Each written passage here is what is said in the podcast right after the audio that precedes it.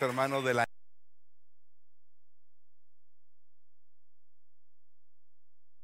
el año del renuevo.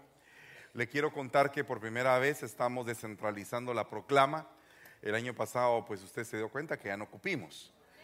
Entonces ahora le tengo una buena noticia. Eh, vengo de San José y ya a las 4 de la tarde que pasé en San José ya estaba lleno. Bendito sea Dios.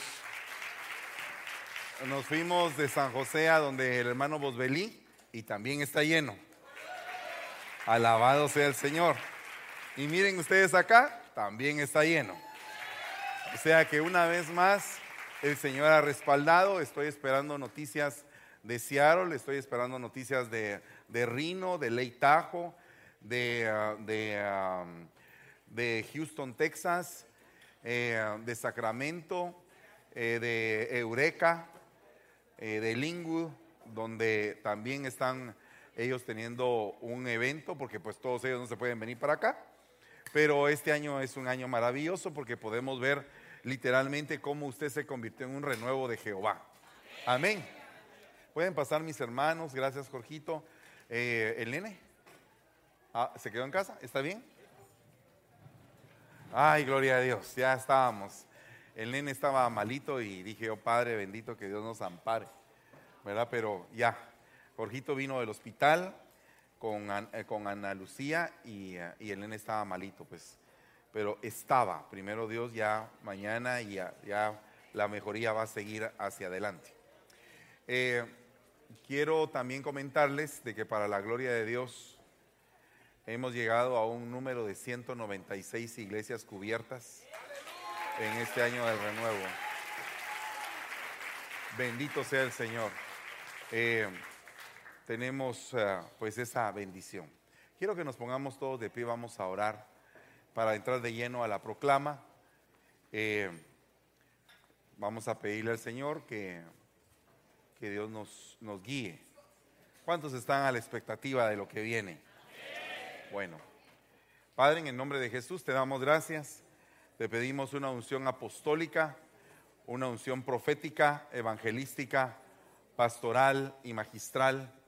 Y te suplicamos en el nombre de Jesús que guardes nuestros corazones para que podamos hacer tu obra.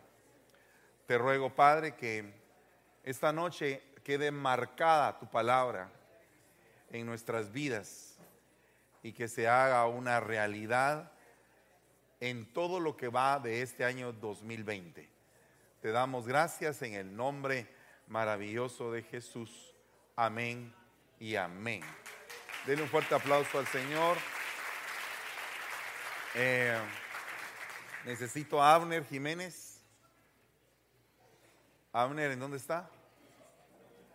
Bueno, hay personas que hablan en inglés. Por favor, levanten la mano que no hablan español, que necesitan un traductor. Eh, Gisela, ahí está tu esposo.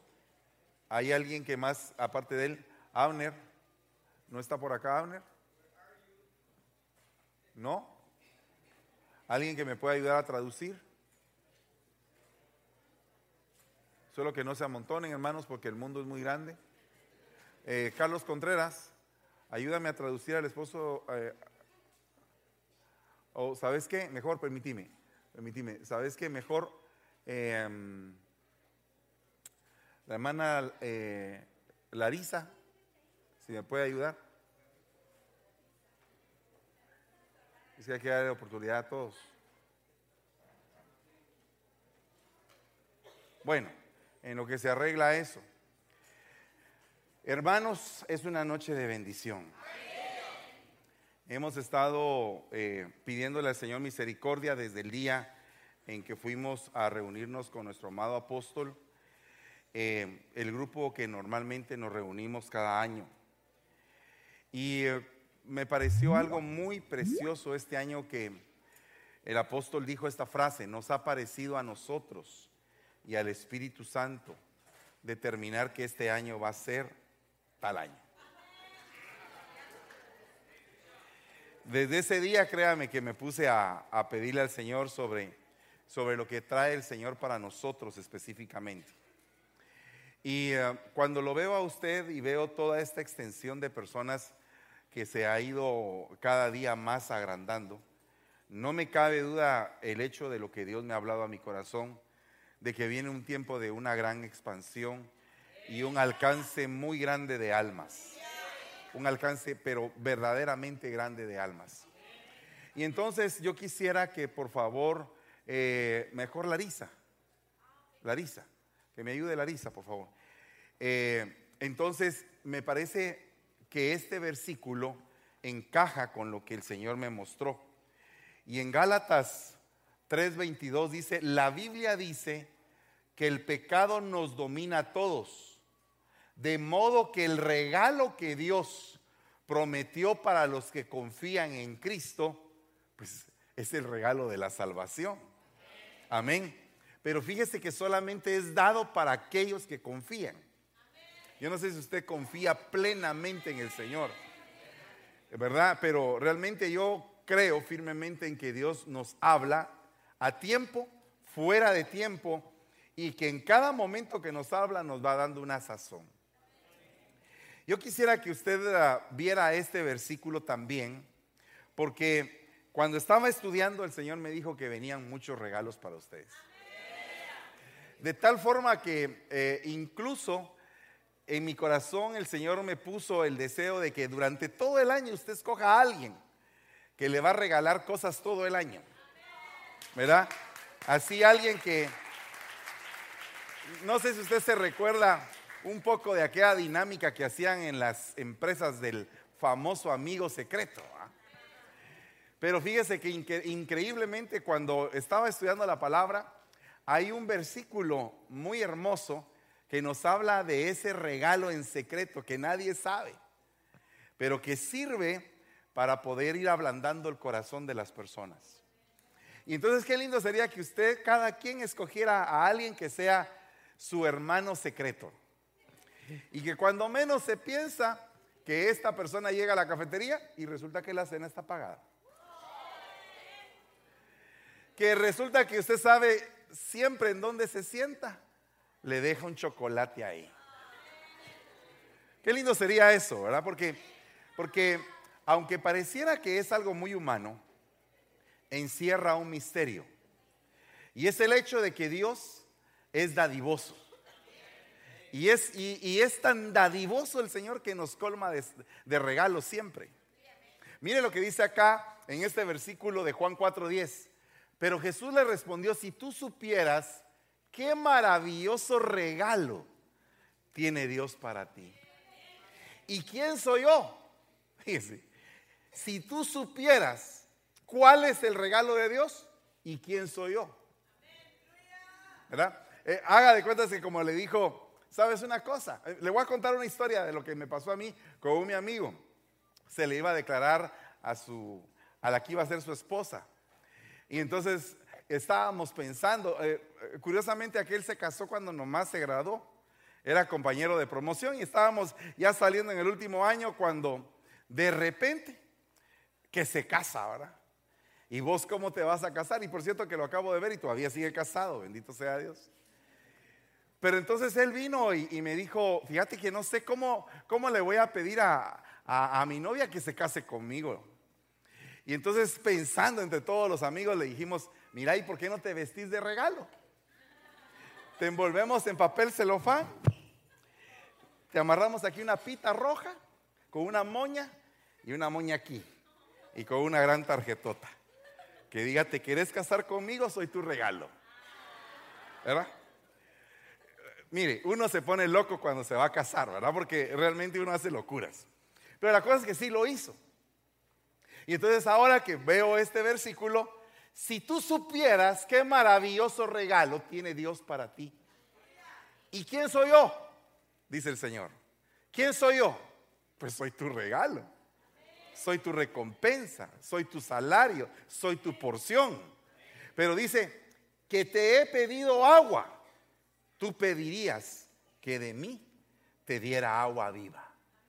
Entonces, una de las cosas que el Señor va a dar este año es un fluir sin precedentes, un río mucho más caudaloso en la alabanza, en la alabanza que el que había dado. un río hermoso de alabanza. Porque la alabanza tiene diferentes dimensiones, pero una de las dimensiones que no hemos tocado mucho en la alabanza es lo evangelístico. Y entonces el Señor me mostró que viene un fluir de alabanza donde vamos a cantar y a la vez que le estamos cantando a Dios, estamos dando un testimonio a las almas. Y vamos a, poder eh, llegar a lugares que no habíamos pensado llegar con la música. Por otro lado dice, todo buen regalo y todo don acabado o perfecto viene de arriba del Padre de los astros, en el cual no hay fases ni periodos de sombra. O sea que Dios es regalador. ¿Será que usted y yo no podemos regalar algo este año?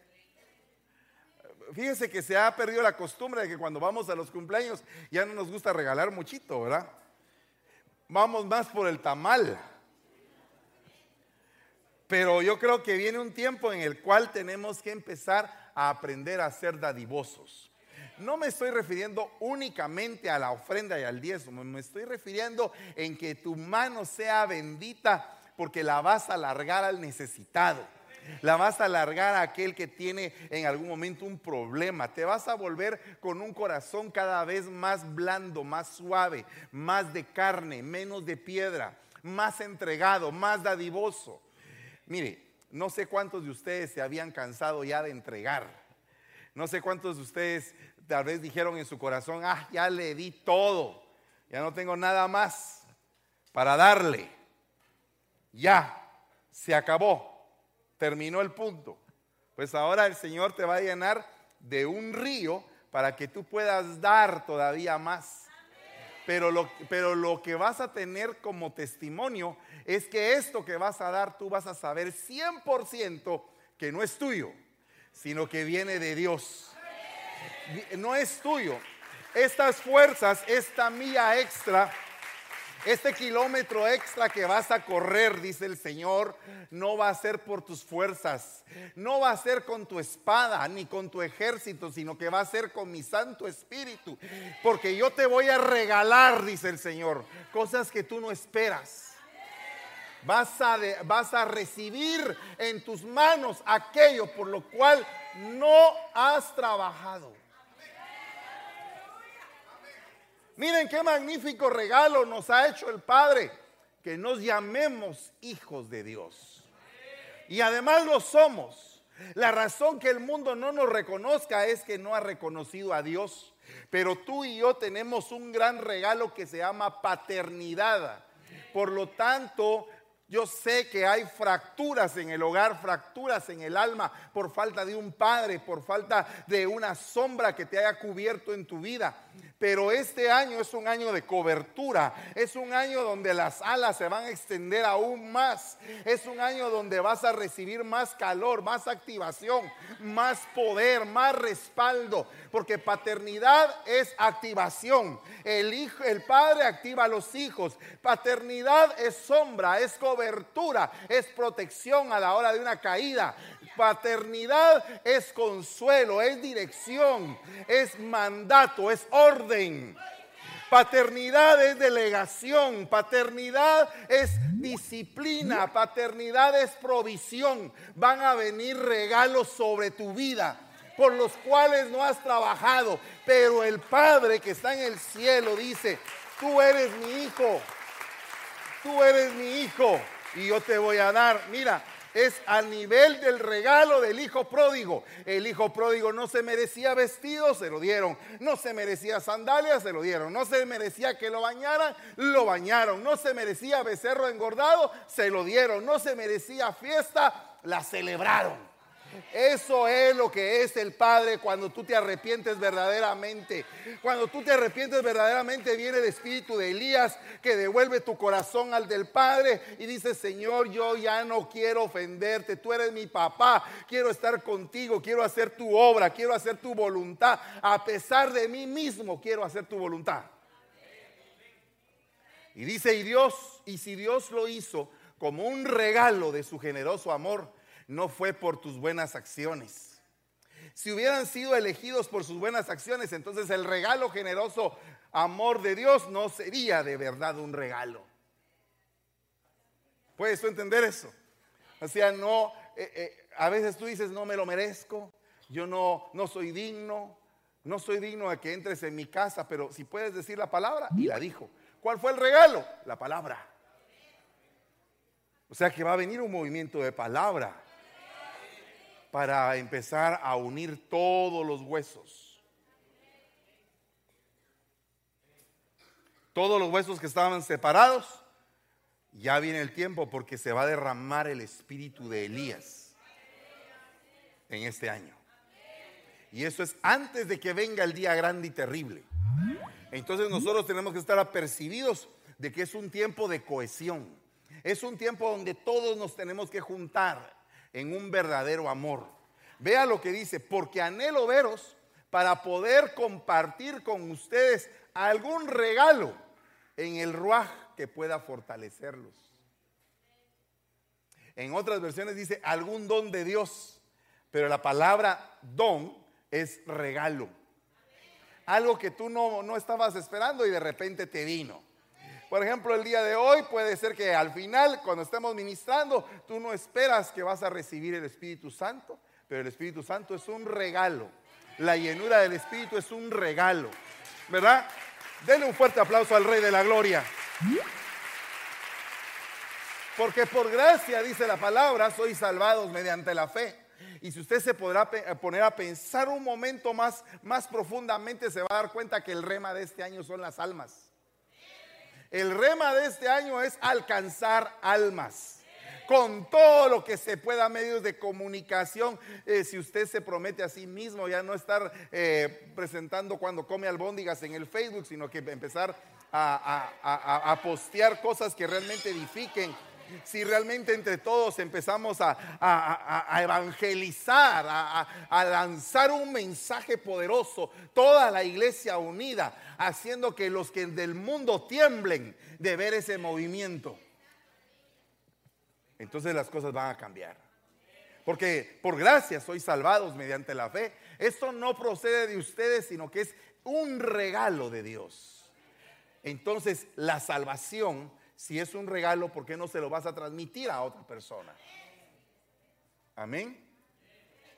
¿Qué pasa con ese tu compañero de trabajo que te cae mal y si de repente le empiezas a poner dulces? Porque a veces la gente siempre espera las fiestas como de final de año, pues está todos nostálgicos. No, hombre, si la fiesta es todo el tiempo con el Señor, la verdadera Navidad es el día que tú recibiste a Cristo en tu corazón como tu Señor y Salvador. Te cambió tu vida, te cambió tu mente, te cambió tu corazón, te sigue cambiando, te sigue potencializando. Esa es la verdadera celebración, no la celebración que hacen. De este evangelio llegué a ser servidor como regalo que Dios, por su gracia, me dio conforme a su poder eficaz. Fíjese que un regalo de Dios es que tú seas servidor. O sea que eso ni siquiera, ah, yo voy a servir porque quiero eh, ver cómo agrado a Dios. Claro que lo agradas, pero debes de saber que eso antes Dios te lo regaló. No es tuyo. O sea, ni siquiera, ni siquiera eso es de nosotros. Sino que como Dios pone el querer como el hacer, cuando Pablo dijo, me es impuesta necesidad y hay de mí si no predico este evangelio. Es porque había un regalo de Dios en él que no lo podía contener. Haga de cuentas que usted tiene una gran caja de legos gigantesca, pero tan grande que son demasiados para que usted los juegue solos. Entonces tiene que invitar amigos para que entre todos puedan jugar. Así es el regalo de Dios. Es tan grande que no lo puedes sostener tú solo. Tienes que pedirle al Señor, Señor, este año. Mire, yo le puedo asegurar que antes de que termine este año, usted ya ha recibido regalos en estos, en estos últimos días. Usted ya recibió algunos regalos. Y vienen regalos más grandes. Algunos Dios les va a regalar un hijo. Tal vez usted dice, ¿y eso cómo es? Pues en el nombre de Jesús. Proféticamente yo declaro que vienen regalos. Fíjese que es un regalo en forma de hombre, un regalo en forma de mujercita, ¿verdad? Que va a estar en el vientre. Es un regalo de Dios. Herencia de Jehová son los hijos, fruto del vientre. Y usted se dio cuenta que terminamos el año con un retiro precioso de mujeres fructíferas. ¿Sabe qué tremendo fue?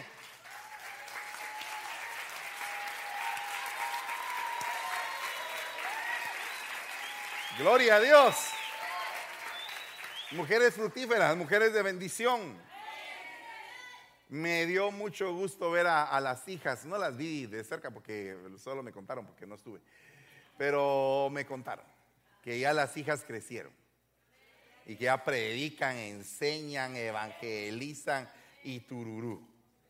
Eso no lo digo por orgullo, sino que lo digo con un corazón satisfecho de saber que se está haciendo un trabajo y que todos seguimos superándonos en la palabra del Señor. No se necesita que el Evangelio sea de uno o de dos, de tres. El Evangelio es de todos. De todos. Todos podemos hacer, todos podemos trabajar. No estemos, no estemos esperando títulos. Trabajemos. No estés esperando que te llamen profeta o que te llamen evangelista. Eh, trabaja. Haz la obra haz la obra y el tiempo vendrá si te quieren reconocer, si no te quieren reconocer. Tú haz la obra, tú tienes que hacer la obra. Eso es todo lo que hay que hacer. Porque al llevar esta ayuda, mire lo que dice acá, y esto me refiero precisamente a los hermanos de la India, de Pakistán, de Bangladesh, de Singapur, de Bután, de Filipinas, de México, de Guatemala, de Honduras, de Ecuador, de Perú, de España.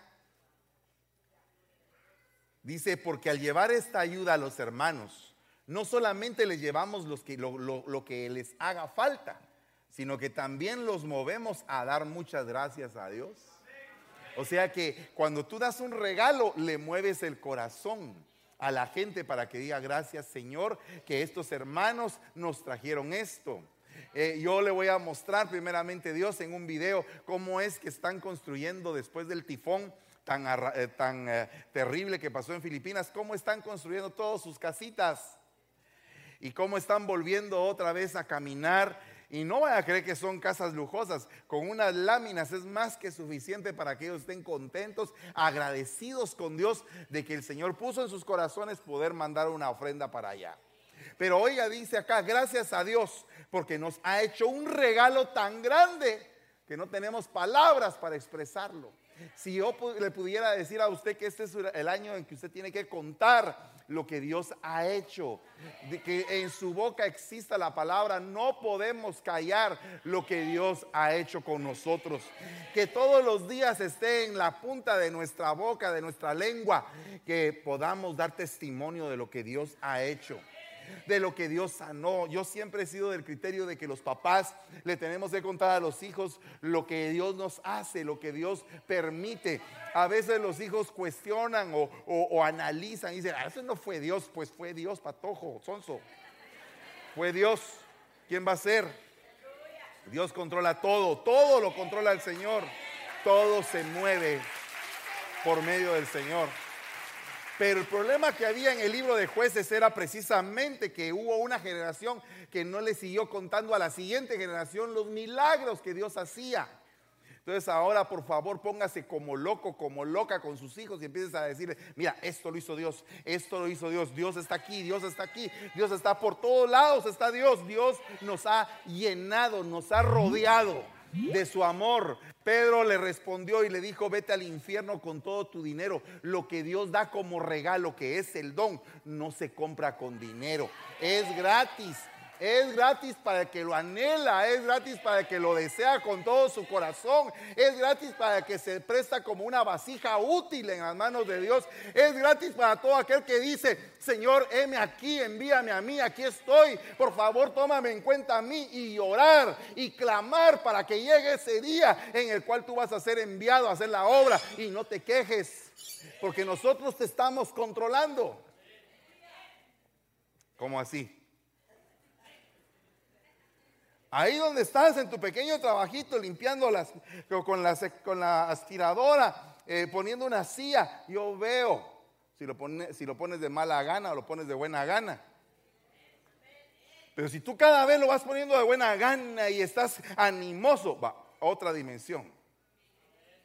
otra dimensión, otro tratamiento, otro equipamiento. Vamos a poner a este hermano que funcionó en esto, lo vamos a poner en esto. Y a veces los hermanos se ponen enojados. ¿Por qué me estás quitando? Te estoy preparando, papadito, pero no te has dado cuenta. No te estés pegando al privilegio, porque si te pegas a un privilegio de, de servidor, no puedes avanzar. ¿Qué va a pasar el día que te digan, tienes que dejar todo, tu trabajo para ir a las naciones? Si no pudiste dejar ni siquiera el puesto de diácono. Entonces nada es tuyo, nada es mío, todo es de Dios. Él nos lo ha regalado. Amén. Vea, vea. ¿Cuántos quieren un regalo? ¿Y dos? ¿Y diez? y todos los regalos que hoy les voy a mencionar. Miren, y me acordé de que el Señor Jesús nos había dicho, Juan bautizó con agua, pero a ustedes Dios los va a bautizar con el Espíritu Santo. Entonces pensé, Dios les ha dado a esta gente el mismo regalo que nos dio a nosotros los judíos porque creímos en Jesús, el Mesías y Señor. Y yo no soy más poderoso que Dios para ponerme en contra de lo que Él ha decidido hacer. ¿Qué es lo que estaba viendo Pedro? Que el Espíritu Santo se estaba derramando en toda la iglesia y eso es un regalo. Yo no sé cuántos de ustedes anhelan ese regalo. Yo pasé cinco años sin poder recibir ese regalo por una mente muy analítica, pensando y pensando en esto cómo pasa y cómo se va a hacer. Me topé con un cuate y me dice, tenés que empezar a, decir sí, la, la, la. Y entonces ahí se te va a soltar la lengua, me decía. Y decía, eso no es así, decía yo. Eso tiene que ser sobrenatural, tiene que ser de otra manera. El día que llegó, llegó. Y llegó con todo y como dice la palabra, serán investidos de poder cuando reciban el Espíritu Santo. Serán investidos de poder toda cadena de opresión, todo lazo de amargura, todo, toda atadura que tengas en el nombre de Jesús, yo la reprendo. Que se desate el poder del Espíritu Santo sobre tu vida hoy, hoy. Eh, pero será que hoy, no dudes, hoy Hoy, hoy. No es otro día, hoy. El pecado de Adán no puede compararse con el regalo de Dios. El pecado de Adán hizo que Dios lo declarara culpable. Pero gracias al regalo de Dios, ahora Él declara inocentes a los pecadores, aunque no lo merezcan. O sea, el regalo que te está diciendo Dios es, tienes abogado permanente. Hey, no te has dado cuenta de lo que te dije. ¿Cuántos necesitan papeles? No me levanta la mano, solamente háganme así, mire. Esa es la técnica ahora. Si usted necesita papeles, usted necesita un abogado. Si usted tiene un problema y está pensando, tengo un DUI, saber si voy a poder. Eh, saber si me van a dar la residencia a usted porque me van a encontrar tal cosa, tal otra. ¿Y por qué no va usted con el abogado y le dice, abogado, ¿será que puedes pelear por mí este caso. Y cuando tengas los documentos en mi contra, ¿los puedes borrar completamente? Que se desaparezcan de la oficina. Que se pierdan. ¿Tú crees que el abogado no puede hacer eso? claro que lo puede hacer. Yo, yo he visto casos. Aquí incluso pueden haber casos que yo se los podría poner aquí al frente, que sacaron sus papeles contra todo pronóstico. Pero tú tienes que creer en el abogado. Pero ese es un abogado para los asuntos terrenales. Pero ¿qué pasa a un abogado para lo espiritual? Un abogado que tú necesitas porque te sientes culpable. Y no solamente te sientes, eres culpable. Y de repente viene el Señor y te dice, ¿sabes qué? El juez, el mismo juez te recomienda a un abogado. Las primeras cosas que yo aprendí en el Evangelio en el año 87 fue, yo le dije, yo le dije a, quien me discipulaba, le dije, mira, ¿y cómo es eso que, que el Padre envía al Hijo y el Hijo es nuestro abogado. Y él me explicó lo siguiente, me dijo, ¿sabes una cosa? Es como que si tú fueras un juez, un juez, y, imparte un juez en una corte de tránsito, y de repente un tu hijo se estrella contra algo y él tiene la culpa. Y entonces cuando llega tu hijo a la corte resulta que tú eres el juez. Pero no lo puedes absolver porque sabes que es culpable. Y si tú lo absuelves, tú te, te convertirías en cómplice y en un mal juez porque no harías justicia. Entonces vienes tú, suenas el martillo y declaras a tu hijo culpable. Es culpable. Tiene que pagar tal cantidad te quitas la, toga de juez, te bajas, bajas al estrado y dices, yo soy su padre y voy a pagar la fianza de lo que hizo mi hijo. Sacas el dinero y te conviertes en su abogado, porque pagaste la fianza, pero era culpable, pero pagaste por él para que a tu hijo no lo tocaran.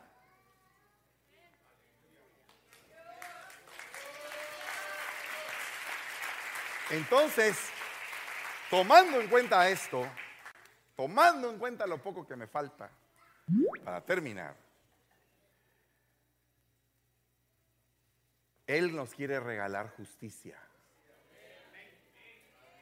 Él quiere decretar perdón.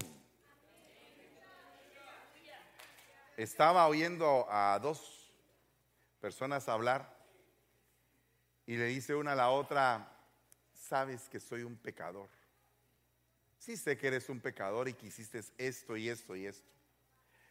Pero yo también lo soy, le dijo. Solo que hay una diferencia. Tú te sientes culpable y no sales de ahí. Y a mí ya me perdonaron y me siento inocente. Entonces en este pueblo querido, que me honro en pastorear, hay muchas personas que no se perdonan a sí mismas cuando ya Dios los perdonó. Y este es el año en el cual hay un perdón inmenso. Inmenso. Grande el perdón. Miren, ah, de cuentas que este es el año en el cual la palabra perdón va a ser impresionantemente grande sobre tu vida. Todos pecaron y por eso no pueden participar de la gloria de Dios. Dios en su generoso amor aprueba a todos los que creen. Es un regalo de Dios hecho posible porque Jesucristo nos liberó del pecado. ¿Qué es, qué es el regalo de Dios? Una promesa de liberación.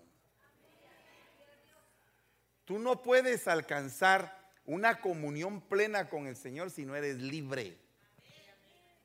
Porque cada vez que el Señor sanaba, cada vez que el Señor resucitaba, dejaba que la gente se fuera. Y ese dejar que la gente se vaya, para mí representa que te deja el tiempo para pensar si quieres regresar o no.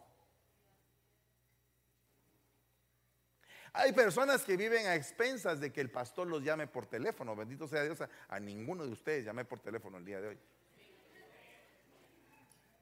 El día de ayer les mandé un mensaje a los pastores. Les dije, ahí se recuerdan de que tienen que venir a la, proclama, porque si no, no. Solo les dije, viene la, proclama, ahí están. Amén, amén, amén. Eh, mm, zamparon un montón de amenes. En cambio, el regalo de Dios no tiene comparación con el pecado de Adán. Lo que mucha gente recibió por culpa de un solo hombre fue la muerte. En cambio, lo que mucha gente recibió por el generoso amor de Dios fue el regalo de la vida. Gracias a un solo hombre. Por lo tanto, espíritu de muerte, te vas.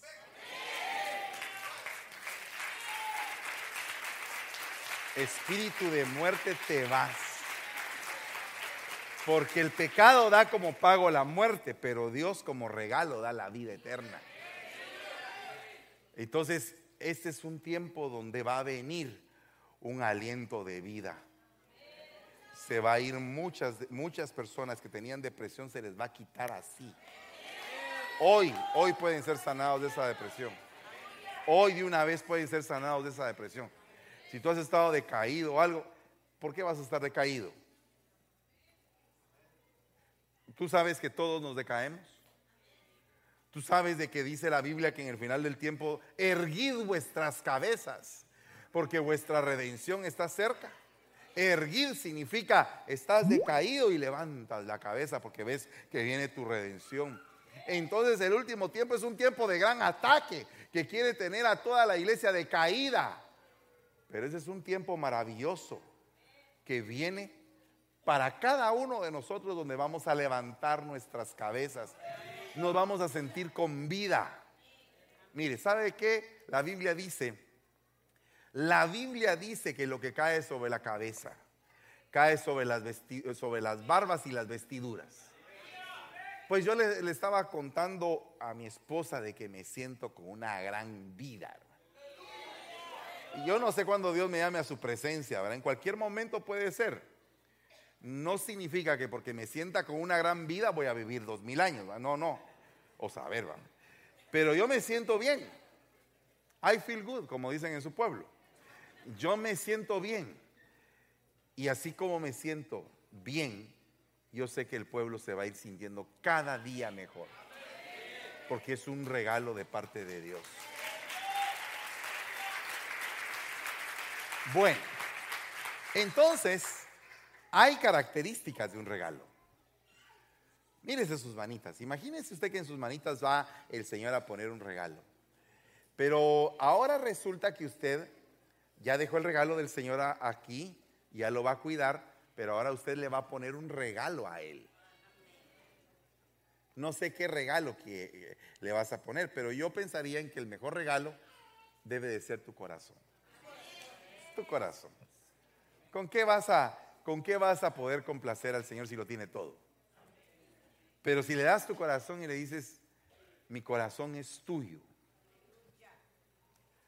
Dice que el regalo de un hombre todo se lo allana y le lleva hasta la presencia de los grandes. Entonces imagínate que tú tienes tu corazoncito aquí y le dices, Señor, te he ofendido tanto, pero aquí está mi corazón, perdóname el Señor se ablanda. Porque eso es lo que dice.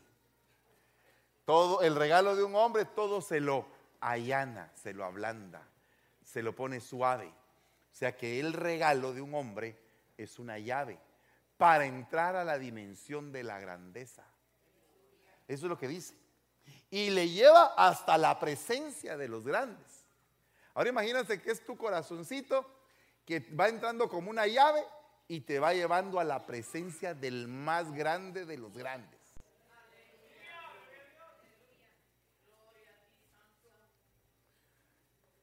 Cada vez que una persona vuelve a los caminos del Señor hay fiesta en los cielos.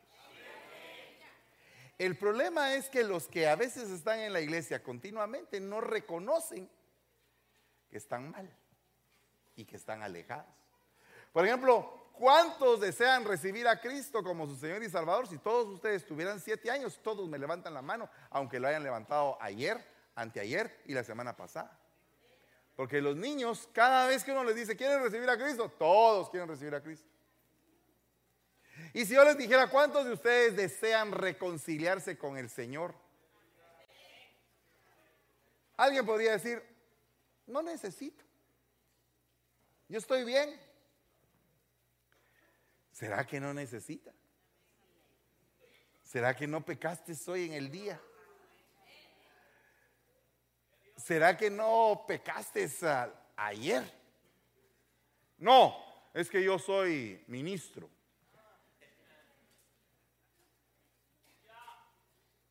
¿Y qué pasa con ese pecado? Se va acumulando y se va acumulando como un basurero horrible, fétido, sucio. O como diría en El Salvador, chuco usted. ¿Verdad? Eh, eh, en Guatemala es chuco, en El Salvador es chuco. Chuco usted, chuco, está chuco usted. Ok. Yo siempre les he dicho a los hermanos salvadoreños, no hermano, no es shalom, es shalom. Shalom. Hermanos salvadoreños. Hermanos salvadoreños. Shalom. Y siempre me dicen, ah, pues entonces en la chalón usted. No, hombre, en la chalón no. Pero no es porque me esté burlando de ellos, de ninguna manera que el Señor reprenda al enemigo, no. Lo hago como, como parte de nuestros modismos, como que usted no diga que un guatemalteco cada rato dice, sí, pues usted. O qué tal mucha. O puchica. ¿Verdad? O sea, todos tenemos, todos tenemos nuestras cosas. ¿Y a qué sale esto, hermano? La dádiva en secreto calma el enojo. La dádiva en secreto calma el enojo.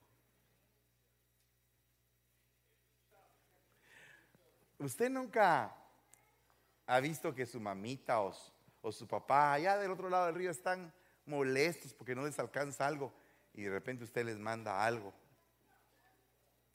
Y dicen, mijito, que Dios te bendiga.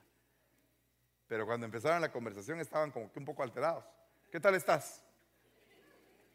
Bien. ¿Tú cómo estás? Bien, ahí, con problemas, que con clavos, que con esto, que no sé qué. Ay, fíjate que te amaba para avisarte que te mandé algo. Ay, gracias, mi hijito. Dios te bendiga. Gracias por acordarte de mí. Aleluya. Le cambió el panorama, ¿va? Se derritió. ¿Cuántos de ustedes quisieran derretir a alguien? Cuidado también, cuidado. Con cuidado, con respeto. Hay que ver la edad también. Hay que ver el sexo, hay que ver todo eso. La dádiva en secreto calma el enojo, pero el regalo discreto calma la fuerte ira. Nubes y viento, pero no lluvia, es el hombre que se jacta de que va a ser un regalo y no lo hace. Entonces, me faltan cinco minutos para proclamar. Resulta que en la Biblia aparece un regalo que Dios da, que es el regalo en forma de hombres. Amén. Efesios 4:8 dice, cuando ascendió a lo alto, llevó cautiva a una hueste de cautivos y dio dones, dádivas, presentes, regalos, capacidades a los hombres. Eso está en Efesios 4.8. O sea que él repartió dones, repartió regalos. Pero después el Señor constituyó ministros, apóstoles, profetas, evangelistas, pastores y maestros. ¿Para qué? Para capacitar a los santos. O sea, se los regaló a los santos. Primero regaló dones. Hubo ministros que recibieron los dones. Una vez que habían recibido los dones, ellos se convirtieron en el regalo para los santos. Amén. O sea que si tú tienes pastor, tienes un regalo de parte de Dios lo voy a decir más claro, soy tu regalo de parte de Dios para la edificación de tu vida. Entonces, en esta proclama, el Señor va a regalar una impartición como la del profeta Elías que va a devolver el corazón de los padres a los hijos y el de los hijos hacia los padres. Y van a venir un montón de hijos que estaban extraviados. Van a regresar. Van a regresar.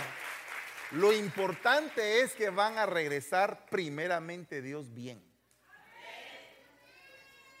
Porque también puede ser que por la prueba no vayan a regresar bien. Eso significa, papi, ya se te acabó el tiempo. Pero no, le ponga atención a Génesis por un momentito. Ya después le pone atención a ella. Póngame atención a mí porque ese es el momento crucial. Le quiero mostrar cinco cosas que son cinco ministerios que no son en forma de hombres, pero que el trabajo lo hacen los hombres. El primer ministerio es el ministerio de la justicia, de la justificación. Porque si el ministerio de condenación tiene gloria, mucho más abunda en gloria el ministerio de la justificación. Entonces el buen pastor nos justifica. Amén. Tú vienes con un pecado con el pastor y tú dices, yo pensé que el pastor me iba a regañar, pero me consoló, oró por mí y estoy cambiando. Lo que pasó es que el pastor te justificó. Y nosotros nos entregaremos a la oración y al ministerio de la palabra. Ese es el maestro. Ese es el maestro. Amén. Cuando tú tienes maestros, tienes un regalo de parte de Dios para que tú puedas aprender su palabra. Que no lo vayas a tirar ni lo vayas a menospreciar. Vea, ellos ministraban en la adoración,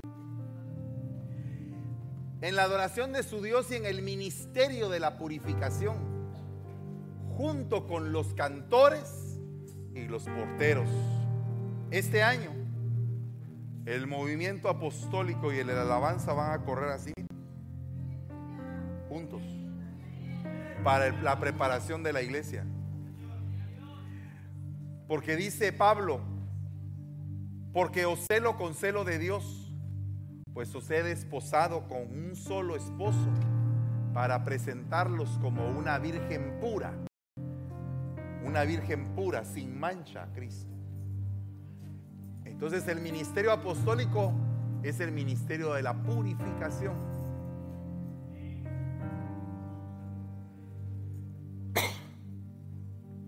Dice acá, y si el ministerio de la muerte fue grabado con letras en piedras, fue con gloria, tanto que los hijos de Israel no pudieron fijar la vista en el rostro de Moisés a causa de la gloria de su rostro la cual había de perecer, ¿cómo no será más bien con gloria el ministerio del Espíritu?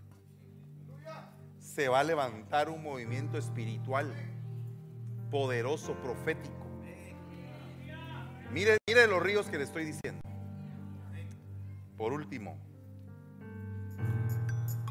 póngase de pie en el nombre de Jesús.